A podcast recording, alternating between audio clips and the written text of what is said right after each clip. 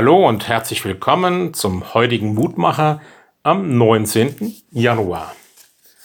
Ich lese uns den Lehrtext aus Matthäus 5, Vers 4. Selig sind, die da Leid tragen, denn sie sollen getröstet werden. Ein Trostwort, ein bekanntes Wort aus den Seligpreisungen Jesu. Und sicherlich, ja, bietet dieser Vers auch Trost und Zuspruch, wenn man einen geliebten Menschen verloren hat. Genau übersetzt heißt er ja auch, selig sind die Trauernden, denn sie werden getröstet werden.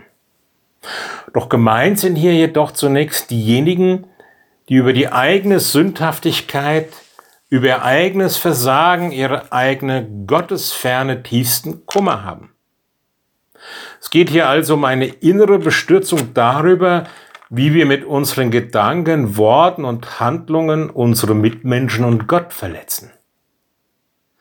Das Bedauern der eigenen Sünde könnte man dann mit Reue oder Bußfertigkeit umschreiben. Worte, die uns in der heutigen Zeit doch schon fast fremd vorkommen. Wer bereut schon? Wer ist schon bußfertig?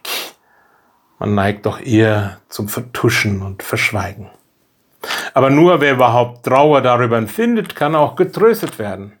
Wer überhaupt persönliches Versagen sich und vor anderen eingesteht, kann auch Sündenvergebung zugesprochen bekommen.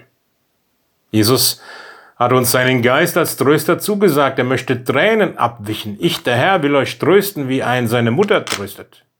Oder in Jesaja 61 die Verheißung, die in der heutigen Losung steht. Der Geist des Herrn ruht auf mir.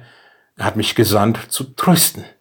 Er hat mich gesandt, alle Trauernden zu trösten. Welch eine große Verheißung.